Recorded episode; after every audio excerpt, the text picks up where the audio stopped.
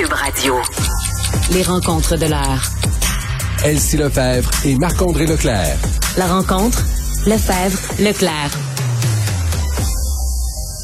Très heureuse de retrouver mes collaborateurs pour parler euh, de ce dévoilement euh, nouveau cabinet des ministres ce matin pour Justin Trudeau. Salut. Bonjour. Bon, écoutez, euh, mes constats de madame euh, qui est pas spécialiste de la politique, mais qui s'y intéresse euh, de fort près, sont les suivants. Deux constats quand même. Écoutez, beaucoup de ministres, c'est comme intense. Euh, beaucoup de ministères aussi, là, des affaires comme ministre de la Santé mentale, ministre des Femmes, de l'égalité des genres. ça, c'est mon premier constat. Et beaucoup de femmes à des postes très, très importants, notamment Mélanie Joly, qui s'en va aux affaires étrangères, puis une femme à la tête de la défense canadienne aussi, Marc oui, effectivement, tu as raison. On est toujours un peu, euh, depuis que M. Trudeau est en poste, on est toujours un peu créatif là, dans, les, dans les titres des ministères. oui. Puis également, il y, a des, il y a des ministres seniors, il y a des ministres qui sont juniors, il y a des ministres en titre. Si on veut dire ministre en titre, c'est que vraiment que c'est eux qui signent, qui sont vraiment, ils ont vraiment un ministère. Mais euh, par exemple, là, il y a un ministre du logement et de la diversité et de l'inclusion, mais il n'y a pas de ministère. Il n'y a pas de fonctionnaires qui sont assis, c'est marqué euh, telle adresse, ministère du logement. Peut-être qu'ils vont en créer un, mais ça va l'air être dans les plans mais présentement. Ils ont-ils du pouvoir, ce monde-là, ou ils se penchent sur ces dossiers-là? Ils ont du pouvoir. Ils ont comme c'est comme c'est comme un chèque à deux signatures. Ils peuvent signer, mais le ministre senior doit re-signer par la suite. Dans, à l'époque, avec à l'époque avec M. Harper, c'était des ministres d'État. C'était vraiment clair. Mais là, là-dedans, il y a des gens qui sont des ministres d'État, qui sont des ministres juniors, puis ils ont besoin d'avoir un ministre senior qui vont venir comme euh, co-signer là une décision, fait que ça vient des porte-paroles, euh, puis ils partagent un peu là, les, les, euh, les sous-ministres et les, les, les, fonctionnaires avec mm. un, un, ministre plus senior. Mais je pense que tu as raison que la grande gagnante là, de cette euh, formation-là, euh, on le disait, hein, c'est 100 millions là, pour, pour un, un remaniement ministériel, c'est Mélanie Joly là, en devenant la ministre des Affaires étrangères. On est un peu surpris de voir M. Garneau, là, qui est soumis sur la voie d'évitement, euh, sorti du cabinet probablement une, nomination dans une ambassade, comme c'était le cas pour Stéphane Dion il y a quelques années. Euh, mais il est en punition, excuse-moi? Ben oui, ben ça. Mais je, non, je pense pas que c'est une, punition quelqu'un qui voulait faire entrer Mme Saint-Onge, Pascal Saint-Onge, qui est rendu ministre des Sports. Mais en ce qui concerne Mme Jolie, euh, moi, je, je trouve qu'elle méritait une promotion. Je trouve qu'elle a fait un excellent travail durant la campagne et ça, M. Trudeau l'a reconnu. C'est une bonne campaigner. Madame Jolie s'est relancée sa carrière lorsqu'il est arrivé toute l'histoire. Elle était en charge des langues officielles, toute l'histoire en Ontario des coupes de Doug Ford au service aux, francophones. Elle est très, euh, elle aime l'ajout partisane, Madame Jolie. Et les affaires étrangères, c'est tout le contraire. Fait que ça, j'ai hâte de voir. tu veux dire qu'il faut être diplomate en masse puis euh, la fermer? oui, il faut, faut, faut, être diplomate, il faut s'affirmer en chambre lorsqu'on lorsqu'on lève. Tout ce qu'on dit comme ministre des Affaires étrangères est noté par les gens au G7, le G20, la Chine, la Russie. Je suis sûr que Mme Jolie est capable de faire cette, cette réserve-là, mais on sent qu'elle aime ça, être sur le terrain. Quand tu es ministre des Affaires étrangères, tu te promènes beaucoup, tu es moins sur le mm. terrain, puis tu es moins dans la politique partisane. Fait que ça va être une adaptation pour elle. Bon, euh, Elsie, est-ce que tu as des euh, réactions euh, à ces nominations? Ben en fait, ça a été long avant d'avoir euh, enfin ce Conseil des ministres. oui, c'est vrai. Ouais. Mais on peut dire que je pense que c'est un exercice quand même réussi là, pour M. Trudeau parce que lui, il est élu minoritaire, il voulait son gouvernement majoritaire. Donc, euh, on peut, c'est difficile pour lui de déterminer à ce moment-ci, mais il prépare tout de même son leg. Donc, il s'est entouré de gens mhm. avec de l'expérience, des gens politiques, comme euh, le disait Marc-André. Donc, mhm. autour de lui, là, les, postes clés, c'est des gens politiques et loyaux. Euh, moi, ce que je note, bon, la parité, 19 femmes, 19 hommes, aussi, mhm. c'est quand même assez notoire les, les postes très influents vice-première ministre, ministre des Finances, Affaires étrangères, Défense, Conseil du Trésor, mm. ce sont des femmes. Donc, les femmes ne sont pas des parures. Donc, on évolue, là, je pense, en termes de société.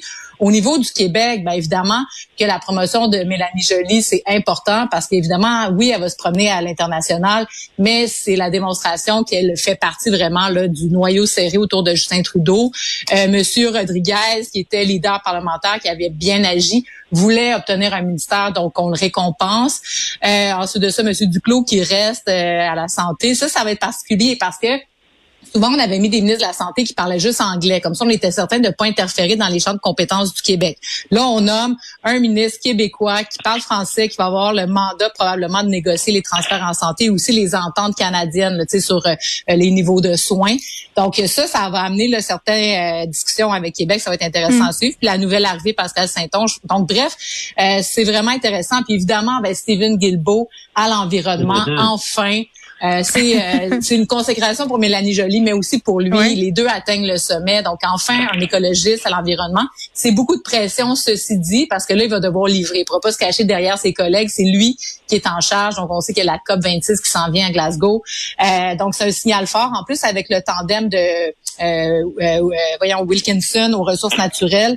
Donc, euh, dans l'ouest du Canada, j'aimerais bien lire les éditoriaux dans les prochains jours, mais ça risque de brasser pas mal là, pour le pétrole. mais ça, c'est un risque. Et, ça, c'est peut-être un, des bémols de la formation, et, et touche un bon point, qu'on nomme M. Guilbeault à l'environnement enfin, parce que tu sais, peux pas juste te servir de M. Guilbeault en campagne, puis rendu à former le ministre, puis tu le mets au patrimoine comme ils ont fait il, y a deux ans. Fait que là, c'est. Mais là, mais habituellement, environnement et ressources naturelles, tu joues une espèce de bon cop, bad cop. Mais là, présentement, ils ont mis quelqu'un aussi qui est très euh, vert aux ressources naturelles. Fait que ce duo-là, c'est comme si on avait deux ministres de l'environnement. Mais d'habitude, ils sont supposés de se, se balancer puis se compenser l'un et l'autre. Ah. Et là, ça va être ça va être plus difficile là, ben, euh, ben, dans l'Ouest. Oui, ben c'est intéressant. Je poserai la question tantôt à Patrick Bonin de Greenpeace euh, Canada, Marc-André, parce que j'ai l'impression que M. Guilbeault aussi va être un peu en deux chaises. là. D'un côté, ah, son, son passé de militant va jouer contre lui au sein des politiciens, mais pour les gens qui sont des militants écologiques, il sera jamais assez vert. Tu comprends ce que je veux dire? Oui. Oui, effectivement. Puis pour les gens, là, ces, anciens collègues, euh, ces anciens collègues militants, hum. euh, ils vont être déçus des fois de certaines ben, décisions de M. Guilbeault. Et ça, c'est difficile. Fait que on se retrouve un peu avec deux ministres de l'environnement. Également, même si la compétence de la santé est pour fédéral, on se retrouve avec M. Duclos, euh, ministre de la Santé, plus, plus Mme euh, Caroline Bennett. On se retrouve avec deux ministres de la Santé au fédéral. Fait la santé, c'est une compétence provinciale, on l'a entendu, mais au fédéral, on va avoir deux ministres, deux, ministres pour s'en occuper. Euh, et donc ça, c'est important. Et, comme elle se disait, euh, c'est une franco-ontarienne, Mona Fortier, mais c'est une, grosse nomination pour elle. Là. Elle était les ministres junior de la classe euh, de la classe moyenne et là devenir euh, présidente du Conseil du Trésor. Donc pour Madame Fortier, qui est une députée là dans la région d'Ottawa, c'est une mhm. grosse nomination. Fait que euh, puis, puis également la défense nationale. Ben, ah, c'est ça, là. Anita Annan, j'ai hâte euh, qu'on ait plus d'infos euh, sur elle. Moi, je la, la connais pas bien. Je regarde un peu euh, son parcours académique qui est somme toute impressionnant, admirable, notamment étudié en droit à Yale, mais c'est quand même mmh. une personne qui, pour se ramasser là, a un parcours un peu atypique, si je me trompe pas, particulier, diplômé en art.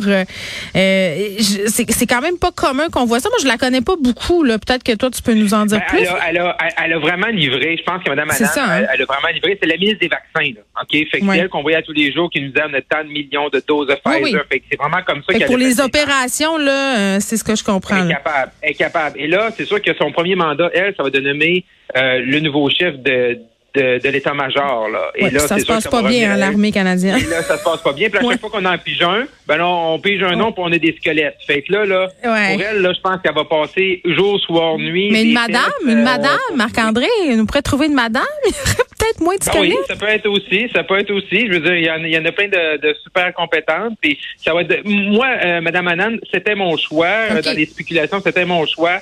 Je pensais que c'était dans le signal d'envoyer une femme. Euh, à la défense nationale, c'était elle. Je pense que c'était le meilleur choix que M. Trudeau pouvait faire à ce niveau-là. Maintenant, les attentes sont élevées parce que c'est un fichu bordel. Oui, exactement. Elsie, euh, on va parler du deuxième débat hier euh, entre Plante. Euh, Denis Coderre, tu as suivi ça pour nous. Là, moi, ce que je retiens surtout, c'est que Coderre veut abolir la taxe de bienvenue. Je sais pas pourquoi ça me parlait. je pense que ça me parlait à bien des Montréalais. Oui, oui tous les Québécois, je pense. Oui, c'est ça. Exactement. Ben c'est ça. Donc, euh, ben ça a été un débat intéressant hier. Euh, le logement, c'est sûr que c'est un dossier important pour les deux. Ceci dit, est-ce que c'est clair que chacun va régler la situation? Pas certain. Non. Pas certaine. Mais reste que c'est ça. Au débat à LCN ou face à face à LCN, c'était très agité. Euh, les deux se sont interrompus à plusieurs reprises. On sentait vraiment l'animosité. Et donc, à certains moments, on n'a pas réussi à aller au bout des choses. Il faut se rappeler aussi que euh, Balarama Holness venait jouer la troisième roue du carrosse. Donc, sur un débat d'une heure, il est quand même Est-ce qu'il était là hier? Non, hier, il n'était pas présent. Donc, euh, tu sais, son parti a implosé depuis ce temps-là. Bref, ses déclarations sur le référendum, je pense qu'il n'est pas très sérieux dans sa démarche. Il boit sa petite camomille quelque part dans un chalet, je pense. Exactement. Donc, le débat est intéressant. La formule est intéressante hier. Euh, Valérie Plante était beaucoup plus posée, donc moins ricaneuse. Ah, ça les fait dire. Eh, oui, fait dire exactement. Bon, Denis Coderre lui avait peut-être dit de façon maladroite, ceci dit. Donc, lui aussi a été plus prudent, euh, avait un ton posé, a contenu ses émotions. Donc, chacun a réussi à faire passer ses lignes. Bon, pour Denis Coderre, évidemment, la sécurité, l'économie, c'est ces deux thèmes de prédilection. Valérie Plante, pour ceux, moi c'est ça que j'ai noté, c'est que Valérie Plante en 2017, c'était mais pas une imposteur, mais tu sais, je veux dire, elle avait pas beaucoup d'expérience euh, mhm. euh, au conseil municipal. On l'avait jamais entendu parler tant que ça. Elle avait gagné la course à la chefferie euh, par un cheveu parce que les gens s'opposaient à Guillaume Lavoie. Et donc, on se demandait un peu. Donc, pendant les premières années de son mandat, c'était bon, c'est ça. Tu sais, qu'est-ce qu'elle fait là? Maintenant, je dois dire que elle a fait ses classes, elle maîtrise les dossiers. Hier, ça a paru au débat. Elle était informée, connaît ses dossiers, fière de son bilan aussi. Donc, elle a pas esquivé. Donc, elle assume. Tu sais, le rêve Saint-Denis, Sainte-Catherine, les dépenses à la STM pendant la COVID. Donc, elle assume son mandat. Puis Denis Coderre a été euh, efficace lui aussi pour euh, rappeler finalement ses priorités. Je pense que euh, on n'a pas eu de chaos, mais ça a rassuré les deux camps. Puis bref, là maintenant les indécis, je me demande bien sur quoi ils vont trancher parce que c'est vraiment, je pense, un concours de personnalité. Là. T'aimes ou t'aimes pas parce que les ah. plateformes se ressemblent sensiblement. Mmh. Marc-André? Dans, dans, ouais, dans les deux débats, ce que je trouve, tu as raison ici que Madame Plante est capable d'assumer son bilan. Tout ça pour un politique qui, qui, qui sort, sortant, c'est une qualité là primordiale. Je trouve que le gros bémol avec M. Coder, c'est qu'il il est comme capable de cibler les enjeux, les choses qui ont pas qui fonctionnent pas depuis quatre ans avec Mme Plante. Madame Plante est capable de bien riposter, mais par la suite, M. Coder, c'est comme s'il n'y avait pas les solutions. Tu reviens souvent à ça, euh, tu reviens souvent à ça de, dire que c'est comme si justement il, cherchait un peu, ben pas le trouble, c'est pas, pas peut-être pas le bon mot là. Il est bon pour souligner ben, ce qui fonctionne moins, mais mais ce qui est le rôle de l'opposition de la personne qui oui, critique. c'est ça. Exact. Oui, mais c'est ça. Mais le bémol également, M. Coder, c'est qu'il a, été là avant Mme Plante. Oui, mais c'est quoi sa vision de Montréal? J'ai de la misère à la comprendre. Mais je sais pas, je sais pas. Il y a eu deux débats. Euh, puis là, moi, je sais pas plus pourquoi il va être, il va être maire. Je sais moi, je sais qu'il aime le baseball.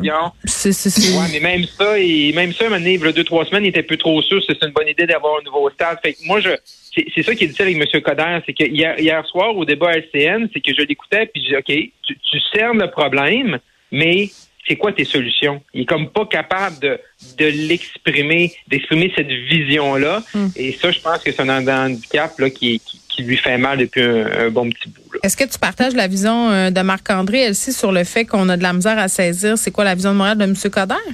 Oui, ben en fait, oui, c'est son handicap parce que Denis Coderre est entouré, c'est quelqu'un qui a quand même coalisé autour de lui une équipe assez euh, arc-en-ciel, si on peut dire. Oui, mais son livre, tu sais, c'était pas pour ça, tu sais, c'était juste, je comprends que c'est pour prendre la température de l'eau, là, mais c'est pas pour présenter une vision justement. Je l'ai pas lu, je m'excuse. C'est ça, mais sa vision à lui, c'est le, le, grand Montréal. Tu sais, c'est l'époque de Jean Drapeau, les grands projets, puis mettre Montréal tu sais, à l'international, puis la grande métropole. Mais l'enjeu, effectivement, c'est que ça devient difficile parce que projet Montréal, c'est clair. Tu sais, des quartiers, une ville verte, l'environnement, le transport collectif, les vélos, puis bon, on mm. rajoute euh, tu sais, des, euh, des murales, puis des choses comme ça. Tu sais, c'est comme on est d'une Coder, il est dans toutes sortes de choses. On va investir au centre-ville. Oui, on va nous autres aussi faire des espaces verts. Oui, on va faire des pistes clubs, mais la cohabitation donc, il est plus dans la demi-mesure dans mhm. plusieurs dossiers. Il est plus mhm. tempéré.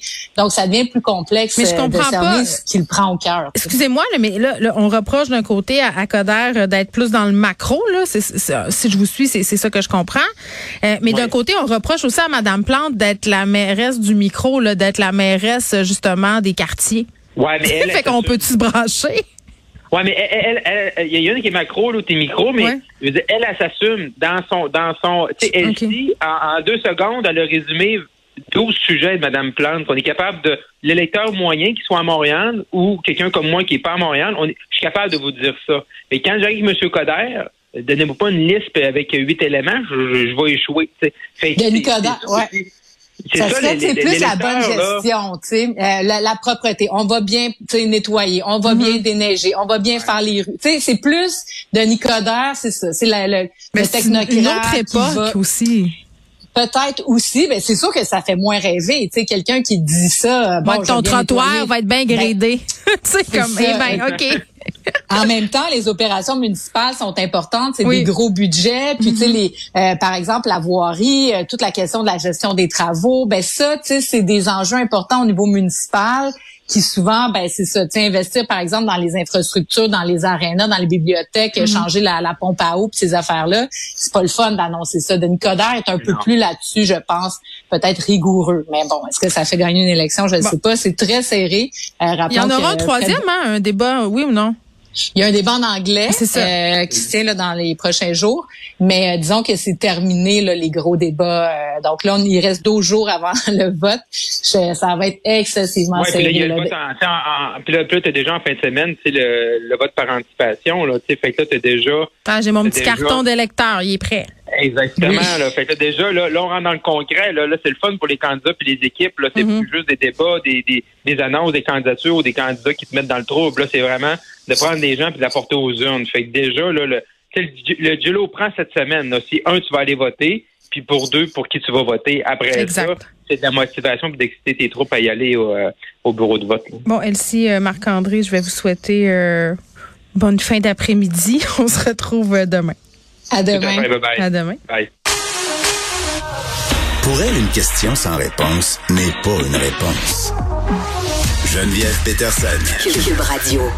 Et on est avec Luc La Liberté. Salut Luc.